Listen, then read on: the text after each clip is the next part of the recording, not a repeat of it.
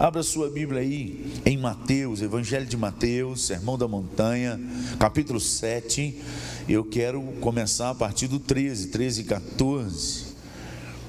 Mateus capítulo 7, uma pequena parte do Sermão da Montanha, quando Jesus observou que as multidões o seguiam pelo que ele multiplicava, pelo que ele fazia, os milagres, ele, que, ele quis passar um ensinamento que imprimisse na alma daquele povo.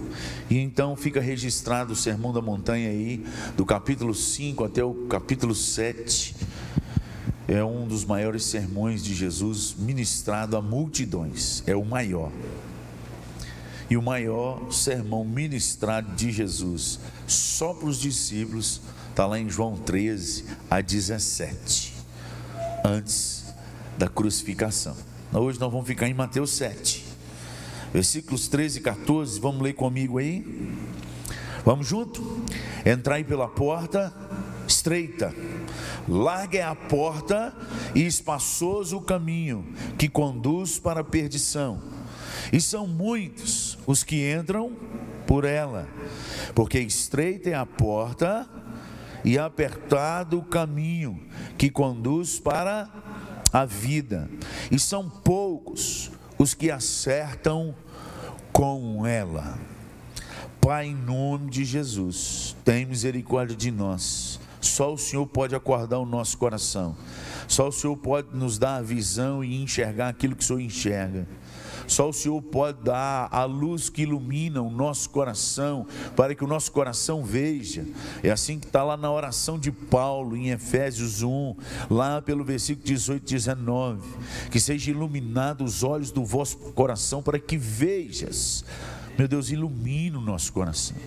Só o Senhor pode nos dar o colírio do Espírito Santo, conforme está lá em Apocalipse, que se oferece a uma das igrejas. Vinde a mim e peço o colírio do Espírito para que vejas. Vem sobre nós, ó Pai, nessa noite. Pinga nos nossos olhos, arde o nosso coração e desperta-nos para o que está por vir Precisamos entender o seu chamado e nos alinhar no momento e no lugar exato onde o Senhor quer a tua igreja.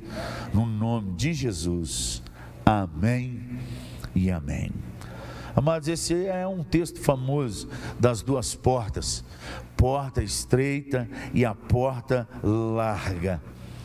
A gente precisa guardar algumas coisas que a gente lê, entende, até ter um, um, entendimento, mas a gente não presta atenção em pequenas coisas e detalhes desses textos que a gente deveria abrir mais os nossos olhos e entender com a alma. Uma primeira coisa que, que você precisa entender: são poucos, repete comigo, são poucos, muito poucos, não muitos são poucos os que vão passar pela porta estreita. Não são muitos. Não são seguidores, multidões. Não são os milhões e milhões de seguidores da internet,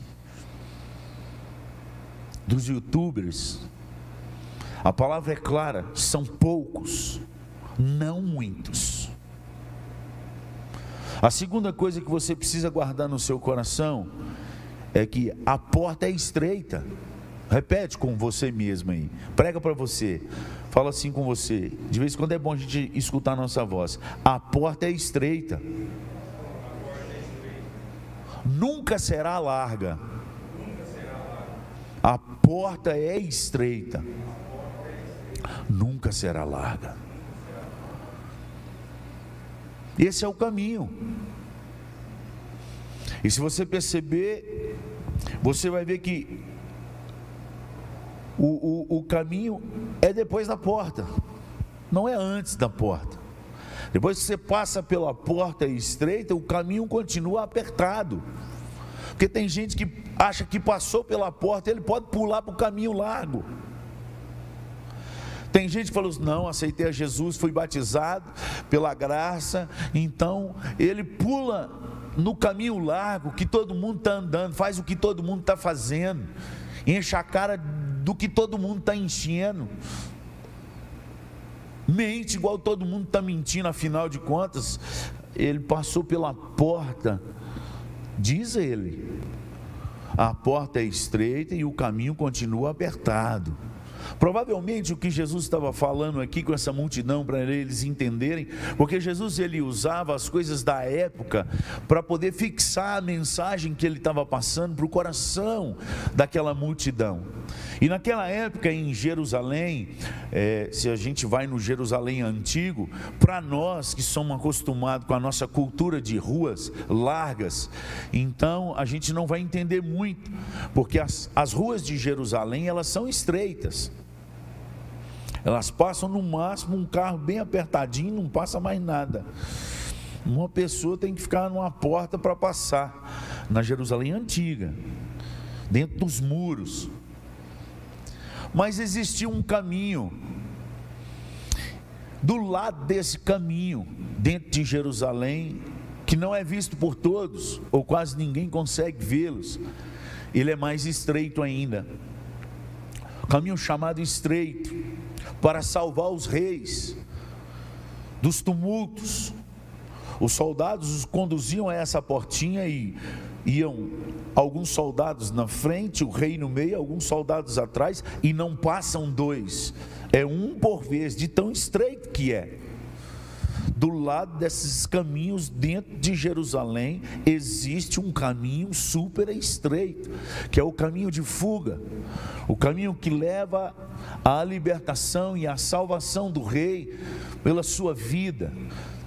Provavelmente, isso é que alguns estudiosos dizem, irmãos, a Bíblia não fala sobre isso. Eu estou te trazendo alguma luz de alguns doutores da lei que estiveram em Jerusalém, que estudaram a história, que estudaram esse caminho, para você abrir sua mente. E esse era o caminho do qual Jesus estava falando que a porta ela é estreita e o caminho é apertado e são poucos, não dá para passar multidão.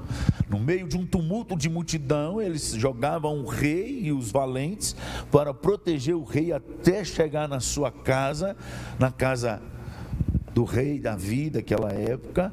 E então esse caminho é o estreito. E Jesus disse: nesse só passa pouquíssimos. Não são todos. E existe o caminho mais largo, e esse muitos vão passar nele. E aí ele comparando esses dois caminhos, ele compara a vida eterna e a vida de perdição. Na verdade, a tradução melhor para o versículo 13 aqui, entrai pela porta estreita, largue a porta e espaçoso o caminho que conduz para a perdição. A palavra aqui perdição, ela pode ser traduzida, é a palavra apoleia, e pode ser traduzida como ato de destruir ou destruição total, ou seja, um caminho de destruição total. Há um caminho largo e que quando chegar na, no final dele não tem como voltar. Quem anda nesse caminho não vai fazer retorno quando Jesus voltar. Ele vai permanecer nesse caminho até o final desse caminho. E no final desse caminho não é só perdição, é pura destruição. E Jesus disse: tem muita gente andando nele. Não são poucos, são muitos. E aí ele volta no caminho estreito e ele volta a dizer: porque estreita é a porta e apertado o caminho que conduz para a vida. Existe um caminho que conduz para a vida. E a palavra usada aqui é a palavra zoe, de não só ter vida ou a própria vida, mas um lugar onde se gera a vida, onde tudo acontece. É a palavra que Jesus disse para a mulher samaritana: que se ela conhecera quem é o que estava pedindo água para ela, ele daria a água da vida, uma água da zoe, uma água que jorraria para a vida eterna, e aonde ela tocasse, traria vida. O caminho que produz vida, ele é um caminho apertado. E se for comparado ao caminho de salvação do rei, o que eu te falei, que é ao lado do caminho largo, mas porém ele é estreito e são muito poucos o que passa por ela, só passa um de cada vez. O caminho de vida não dá para você segurar na mão da sua avó, aquela de coquinho que ora muito, que os joelhos são até marcados de tanto que ora, de madrugada. Ela vai sozinha. Ela vai sozinha. Por mais que ela queira agarrar na sua mão, você vai ficar. O caminho estreito do qual Jesus fala que gera vida, passa um por vez é um caminho solitário. Quem escolhe andar com Jesus, quem realmente entregou a sua vida a Cristo Jesus e arrependeu dos seus caminhos, prepare-se, meu amigo, porque eu estou falando isso também para os adolescentes da igreja. Tem alguns que realmente moveu o coração deles nesse carnaval e Deus tem mudado o coração desses meninos. O recado é para eles: vocês vão andar sozinhos, vocês vão perder muitos amigos porque quem escolhe andar no caminho estreito, o caminho de vida, não consegue carregar. Ele anda sozinho. E o que é pior, muitos que estão dentro da igreja vão jogar pedra no você. Você vai achar que você está ficando doido. E está ficando mesmo. O verdadeiro evangelho é loucura para os que se perdem. Agora, o evangelho light, diluído aí, é um evangelho que todo mundo pode seguir. Aliás, Deus é só amor. E nesse evangelho light, sem disciplina. Está lá no livro de Inventários, no capítulo 7, isso aí. Você pode ler lá. Você vai achar num daqueles versículos, aí não decorei qual que é, não. Tem uma turma dentro da igreja que tem diluído o sal. Porque há três, três maneiras de você perder o sal. Hoje, a primeira é quase que impossível. Quando ele perde o seu sabor. Mas quando cai alguma coisa que não presta nele. Ninguém usa sal se ele tiver caído em carne podre. E pega lá daquele mundo. Então, contaminou o sal, ele perdeu o seu efeito. O sal, com a vida atolada no pecado, ele não salga ninguém. Gente que diz que é sal, que está dentro da igreja, mas lá fora xinga igual todo mundo xinga. O casamento dele é igual todo o casamento. As falcatruas lá, lá fora é igual todo mundo faz. E ele não consegue salgar ninguém. Perdeu o sabor. A segunda coisa é quando o sal, apesar de ser sal e ter sabor, mas ele não sai do saleiro. Você pode ter o melhor sal do Himalaia do mundo dentro da sua casa. Se você colocar o pote do lado da carne, fazer a carne e ficar falando assim, é o melhor sal do mundo. Tem não sei quantos minerais, eu acho que é 70 ou 90 minerais, sei lá. Eu, é, cada hora eles falam uma coisa, mas tem muitos minerais, o verdadeiro sal. Esse que é o verdadeiro sal. E, ele, e você frita a carne e o sal do lado, e, e ele não sai do saleiro e vem sua carne. Você pode até ter seu melhor sal do mundo, mas você vai continuar comendo uma carne carne sem gosto. Essa é a segunda vez, a segunda coisa que o sal ele não faz diferença em lugar nenhum. O que, que adianta você ser sal dentro da igreja, irmão? Aqui dentro você fala glória, aleluia, aqui se fala amém. Se pedir para você orar, faz até os outros chorar. Mas lá fora, quando você sai, é a mesma coisa que todo mundo. Aliás, tem medo de falar, porque vai ofender os outros.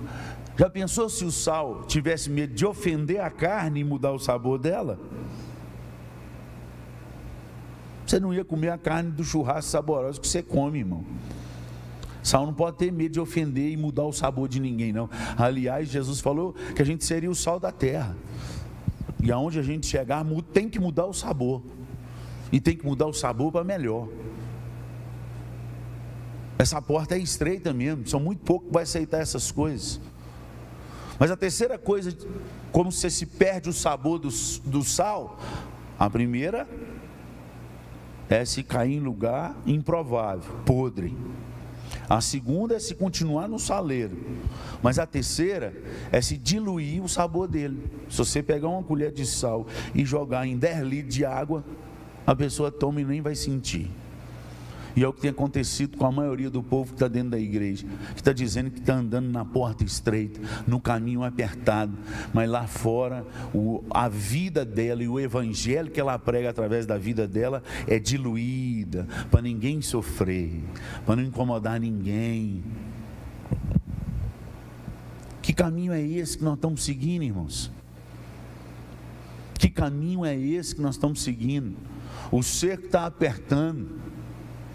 E o que nos aguarda é o que aguardava Jesus. Ele não deixou ninguém enganado quando ele repetiu na última ceia, na conversa que ele teve com os discípulos, no Evangelho de João, no capítulo 15, no versículo 18.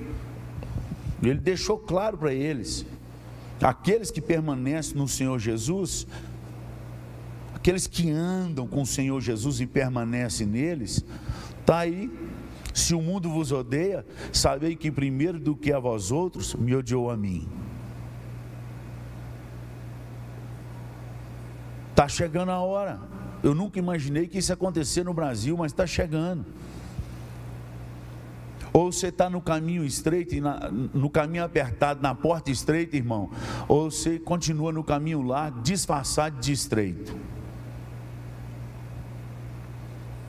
Está chegando a hora em que os verdadeiros adoradores serão achados pelo Pai. E nós precisamos tomar uma decisão na nossa vida, aonde nós vamos andar. Agora eu quero te dizer, se você ainda não decidiu que você está, se você vai andar na porta estreita, eu quero te dizer que você já está na larga, no caminho largo. Se você ainda não tomou a posição de assumir sua vida diante de Deus de fato e de verdade, custe o que custar e doa o que doer, você ainda está no caminho largo, você está na porta larga, irmão. Não, eu estou neutro, pastor. No reino dos céus não existe neutralidade. E por causa disso nós vamos perder um monte de amigo. Foi assim comigo, vai ser assim com você. E eu vou te alertar mais: você vai perder gente dentro da igreja, que vai achar você radical demais. Porque quanto mais perto do Senhor, mais loucura parece. Porque a gente começa a fazer como o Senhor Jesus, e a gente tem estudado sobre isso. Maturidade nada mais é do que ser igual Jesus. A palavra filho para Jesus é a palavra de filho maduro. E quando Paulo fala para a gente ser imitador como ele é de Cristo, a palavra usada é para se tornar filho maduro. Por isso que a gente está estudando na sala de maturidade cristã, como se tornar um filho maduro, parecido com Jesus. É ruiós, não é tecnós, criança. Nós precisamos amadurecer, e o amadurecimento nos faz parecer com Jesus. E o fazer parecer com Jesus é caminho de morte e morte de cruz. Foi Jesus quem disse isso para nós. Aquele que quer me seguir, toma a sua cruz. Então siga, negue-se a si mesmo e toma a sua cruz. No Evangelho de Lucas, no texto que fala sobre esse texto da cruz, ele fala: toma a sua cruz dia após dia. Em Colossenses 3, no contexto de andar em Cristo Jesus, no versículo 5, Paulo dá uma ordem: fazei, pois, morrer a vossa natureza terrena. E ali é ordem, é imperativo, e é uma palavra contínua.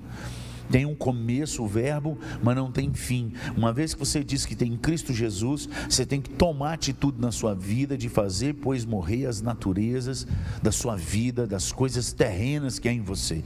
Então a lista de trem lá, inclusive fofoca e mentira. Fazer, pois morrer, todo dia. Esse miserável nasce de novo, parece zumbi, sai da sepultura essas pragas, dessas fofocas, das mentiras, e mata antes de sair, em nome de Jesus. Esse é o caminho estreito, não é fácil, mas é o caminho que Deus deixou para nós. A porta é estreita, o caminho é apertado, e são muito poucos os que vão passar por ela. Mas eu descobri uma coisa: que os covardes não entrarão no reino dos céus. Nós lemos o texto no começo do culto, em Apocalipse capítulo 21, e nós lemos só até o versículo 7, das coisas boas que nós vamos herdar. Apocalipse 21, de 1 a 7, é a parte boa dos vencedores. Quem são os vencedores? Os que passam pela porta apertada. O que anda na, na porta estreita, no caminho apertado. Esses são os vencedores. A esses vencedores, tem sete versículos de bônus aí, que você lê de novo, lê de novo, se deleita. Quando você estiver passando pela luta, porque você está no caminho apertado, e tem gente rindo de você, tem gente zombando de você, tem gente colocando copo com leite e Todd na sua mesa, falando assim: aí, a bebida dos crentes. Como já fizeram com vários jovens da minha igreja, das igrejas que eu passei, quando eles chegaram na universidade. Quando jogarem a chave do, do apartamento no seu colo na universidade e falar: Estou te esperando lá, essa é a segunda chave da COP, só tem eu lá te esperando. Lembra, há um caminho estreito. Sua carne vai pedir mais. Crucifica ela no nome de Jesus, porque aos herdeiros, aos vencedores, aos vencedores terão herança nos céus. O próprio Deus promete: Eu estarei convosco e vos chamarei de filhos. Não é qualquer chave, qualquer perna aberta, qualquer roda de droga e bebida que deve fazer você perder esse caminho, irmão. Corpo. Porque hoje o povo está mais interessado em saber qual hora que o noivo volta do que do jeito que ele tem que estar tá quando o noivo voltar. Estão mais preocupados se está chegando a hora. Porque não, eu vou calcular, calcular. Nossa, daqui a 30 anos, não eu posso pecar mais 25, os últimos 5 anos. Eu entro para a igreja, peço perdão, jejum, dou dízimo, faço tudo nos últimos cinco anos, porque aí eu, eu vou aceitei Jesus. O problema não é você aceitar Jesus, o problema é Jesus te aceitar. Né? Nós já falamos isso em alguns cultos aqui. Está lá em Mateus 7, 21. Nem todo aquele que me diz Senhor, Senhor, entrará no reino dos céus. Mas aquele que faz a vontade, vontade do meu Pai. Pula aí, pula para o outro versículo. 22. Muitos naquele dia irão dizer-me: Não temos nós profetizado em teu nome? Teu nome não expelimos demônios, em teu nome não fizemos milagres. Então eu lhes direi: O que, que ele vai dizer? Andou no caminho largo dentro da igreja. Estava bem na fita na igreja. Estava fazendo tudo certinho, até o sobrenatural estava na vida dele, dentro da igreja. Era a noiva, que estava vestida de virgem, segundo Mateus 25, que também tinha lâmpada, que também dentro da lâmpada, por algum tempo, teve até azeite, porque ela ficou acesa, mas tardando o noivo, ambas dormiram. E quando diz o grito, eis o noivo, ambas acordaram. Uma igreja uma, uma virgem esperta, também acordou no sinal de eis o noivo. Qual o problema dela? Não deu tempo no processo de buscar o azeite que precisava. O noivo voltou e entrou só com a prudente. Isso é Mateus 25, de 1 a 10. Lê lá. Irmão, mais do que saber quando é que Jesus vai voltar, existe um processo antes de passar pelo caminho apertado, pela porta estreita. E só quem passa por esse caminho é que terá óleo nas vasilhas. Só quem passa pelo caminho estreito de meditação da palavra de dia e de noite, de oração sem cessar, de jejuns, de pranto, de clamor, é que vai ser achado por Deus, é que vai realmente buscar a Deus de todo o coração. Não são músicas vibrantes, mas quando nos faltam palavras e as lágrimas voltarem a sair nos olhos, que a gente não conseguir nem palavra para orar, só gemer diante de Deus. É esse tipo de oração que Deus escuta. A gente pode treinar o português o melhor do mundo para falar na igreja na hora de orar ou na hora de pregar. E eu já estou acostumado, já tem muito tempo. Enquanto eu prego, tem uns professores de português anotando meus erros de português. Gente, tinha um lá em Uberlândia que eu pregava e ele cochilava o culto todo, enquanto eu pregava. Mas quando eu terminava o sermão, ele estava na porta com, um papelzinho, com todos os erros de concordância verbal, de, de, de palavra que eu falei que não cabia no sermão, estava lá.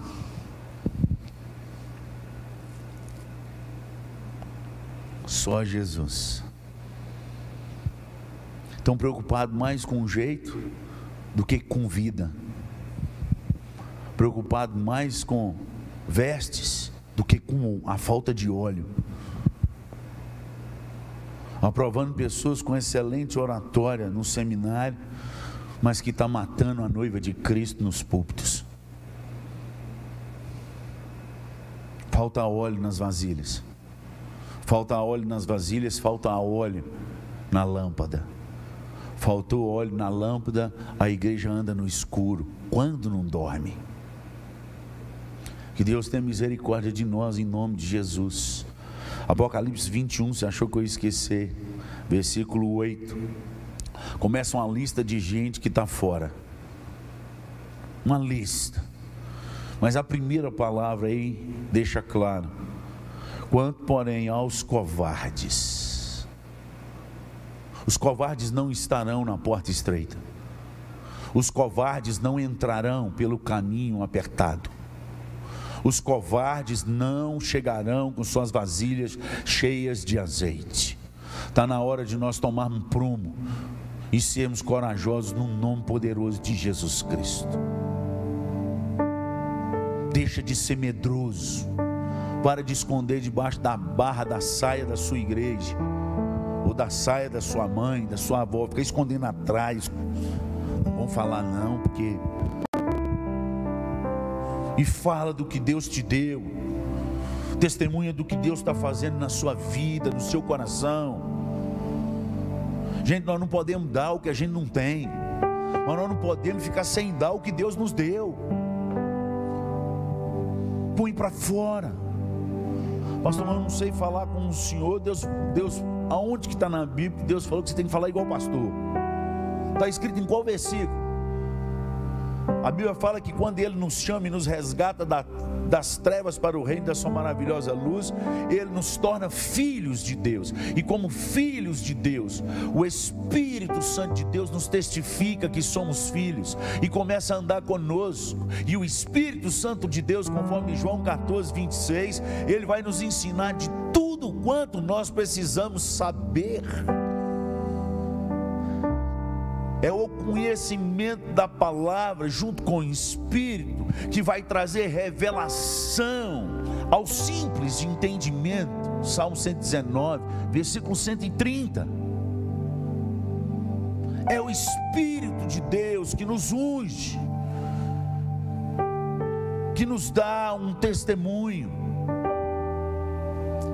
Pastor, eu não sei evangelizar, irmão, vamos mudar essa palavra. Não existe esse trem, eu não sei evangelizar. Não, você não tem testemunho para dar do que Deus fez com você nessa semana.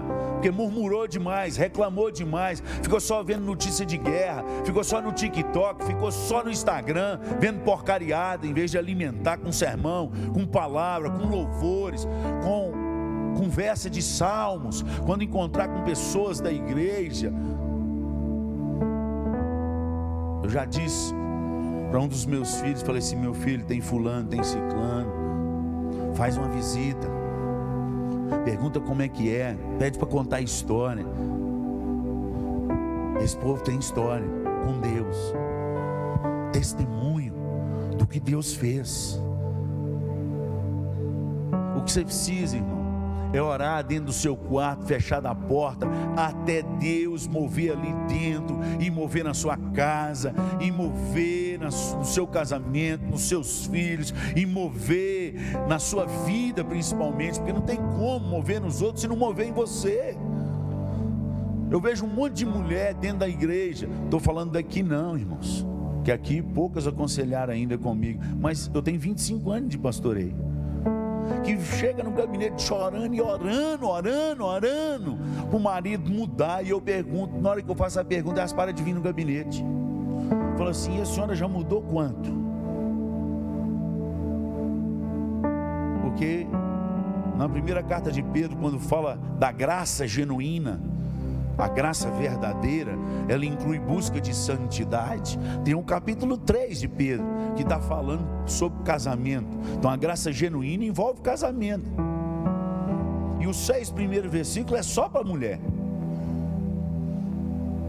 Aí não é que eu falo assim, vamos passar a régua aqui, para ver se a senhora está fazendo. Pô, não volta mais no gabinete. porque não tem testemunho para dar para o marido. Mais do que falar de Jesus, nós devemos andar com Jesus. Mais do que pregar a Jesus, nós devemos viver como Jesus. Porque se nós aprendermos a andar como Ele andou, o Espírito de Deus será conosco. A lâmpada volta a acender porque o azeite volta a derramar. Aleluia, aleluia. E é isso que Deus quer de você e da sua igreja. Você é a igreja de Cristo. Não entra e não escuta essa mensagem e fala assim: não apanhei para arrebentar. Não, sai daqui chorando, irmão, dizendo: Deus me ama, Deus está me corrigindo porque Deus corrige e disciplina o filho que ama, aleluia. Estou saindo daqui sentindo amado por Deus. Meu Deus, me dá um testemunho. Eu preciso andar com o Senhor. Eu preciso transbordar de Ti nessa cidade. Meu Deus, eu preciso perdoar primeiro do que os outros. Meu Deus, eu preciso dar a primeira frente da fila para os outros eu tenho que ser mais manso, eu não posso responder os lixos que os outros jogam em cima de mim, não posso devolver, porque a vontade é essa de devolver, quem é fulano para me afrontar. Ou, ou é só eu que sou pecador aqui nessa noite? Só eu? Vamos aprender a fazer a oração que chega nos céus e não é a do fariseu dizendo quantas vezes jejua, que dizima, que e fazia isso tudo mesmo. Passava a régua no pecador lá atrás falava assim: Obrigado, Jesus, que eu não sou igual aquele pecador que está lá atrás. E Jesus falou: Essa oração saía, ele orava de si para si, nem saía dele, chegava nem no teto. Havia um pobre miserável, pecador, publicando lá atrás. Nem olhava para cima, só batia no peito e dizia: Ser propício a mim, pecador. Tem misericórdia de mim, Senhor. E Jesus falou: Essa oração, ela subiu. Ah, irmãos, a porta é estreita e o caminho é apertado. E são muito poucos os que vão passar por ela. Mas eu quero estar entre os poucos, entre os muito poucos. E você? E você? Fora ficam os covardes. Para de ser covarde no nome de Jesus. Mas busca a Deus vida para testemunhar. Seja o exemplo.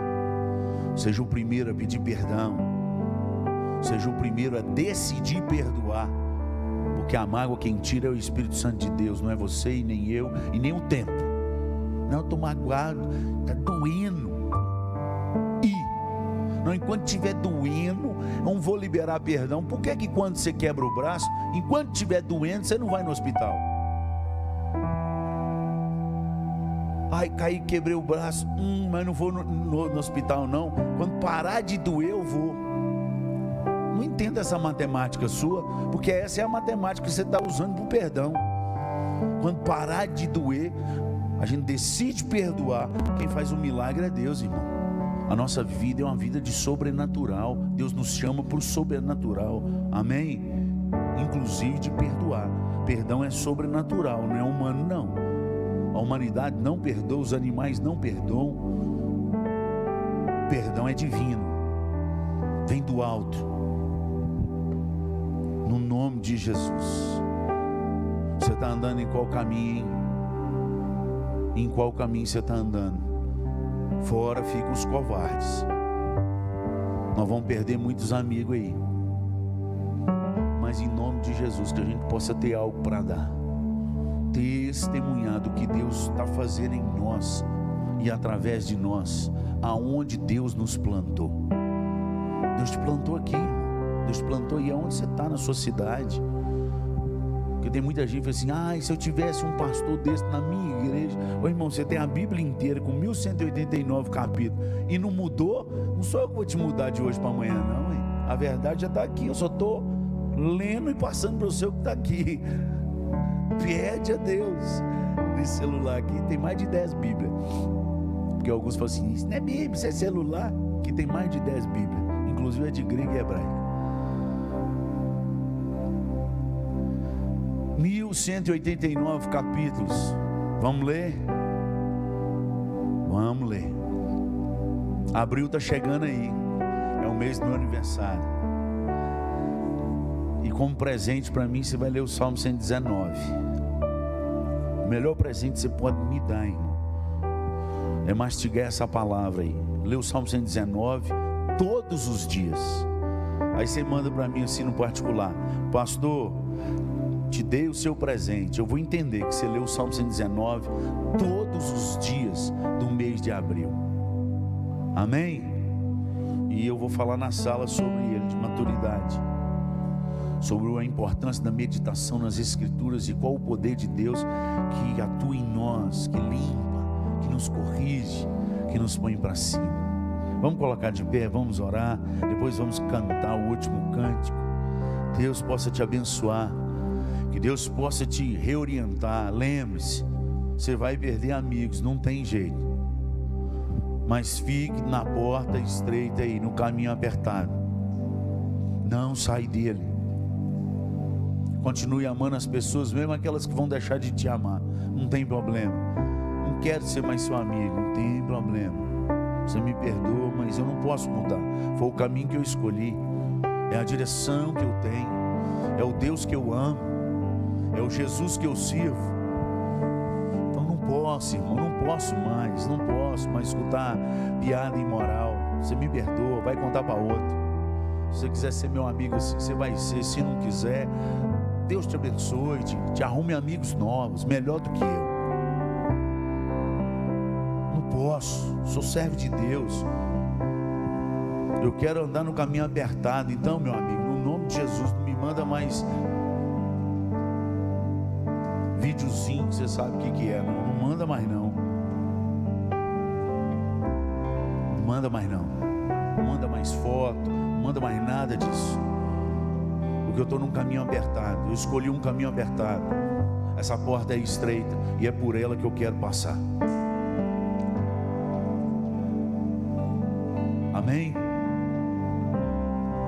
Não me conta mais fofoca, não. Eu não quero saber. Se não for para abençoar a vida, para a gente ir lá e conversar com a pessoa para ela mudar, eu não, eu quero sair desse caminho largo.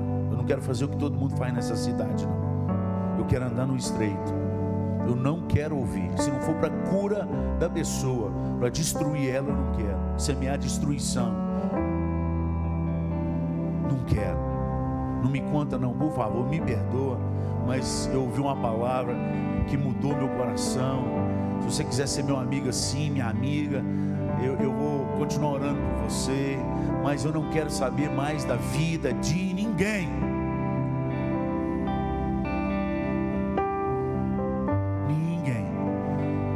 a não ser se for para a gente ir lá e orar e, e ajudar a mudar, no nome de Jesus. Mas para isso, você tem que ir sozinho primeiro. Mateus 18 fala: se você tem alguma coisa contra o irmão, vai até ele sozinho. Se confrontou e ele arrependeu, ganhasse seu irmão. Se não, chama uma testemunha. Aí é a parte que entra o ex-fofoqueiro e agora curador de alma. Vai os dois juntos. Vai ouvir para curar e confrontar para curar a alma. Se não ouvir, aí traz para a igreja. E se não houver igreja, considera-os como excluso e publicano. Tem um processo de cura. E essa cura vai chegar aqui no nome de Jesus. Amém? Mas depende de mim, mas depende de você. Essa cura vai chegar aqui em nome de Jesus. Amém? Em nome de Jesus, que depender de mim, depender de você que está ouvindo essa mensagem, essa cura vai chegar nessa casa, para a glória do Senhor Jesus Cristo. E frutal conhecerão um lugar que tem ódio e pavor de fofoca poderoso de Jesus Cristo. É sobrenatural, irmão. Isso não é natural, não. É só para quem anda na porta estreita, no caminho apertado. Pai, em nome de Jesus, nós clamamos nessa noite. Continue nos alinhando, porque nós queremos transbordar do óleo do noivo, do óleo que vai manter a chama acesa, do óleo que vai transbordar na nossa vida, que vai curar enfermos que vai transformar casamentos, a presença do Teu Espírito em nós e sobre nós, os rios de água viva que jorrarão de dentro de nós para a vida eterna em todos que nós encostarmos. Tira os entulhos da nossa alma, limpa o nosso coração, transforma nós como igreja do Senhor Continue mudando o nosso coração, Senhor. Olha eu aqui, meu Deus. Eu sou o primeiro dessa fila. Continue corrigindo tudo que precisa ser corrigido. Eu quero. Eu só quero, Senhor. Faz assim com teu povo, com todos aqueles que disserem amém. Pois nós oramos no nome poderoso de Jesus Cristo.